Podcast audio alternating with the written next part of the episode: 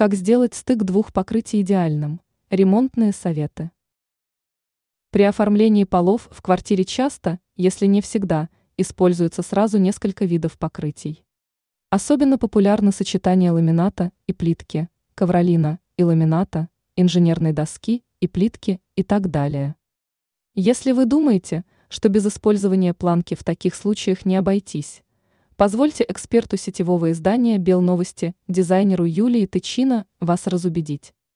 Главный секрет заключается в том, что вместо того, чтобы укладывать ламинат на подложку, собирать и так далее, его стоит приклеить к полу.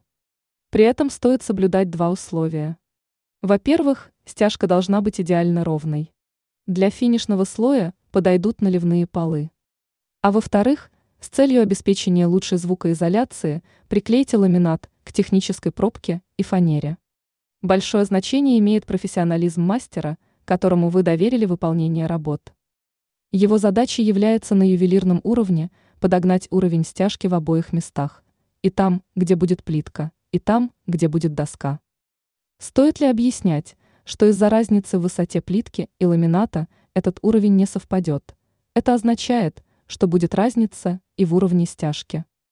Поэтому вместе с плиткой, которая, как известно, выбирается первой, определитесь и со вторым материалом, чтобы дать понятное задание плиточнику и паркетчику.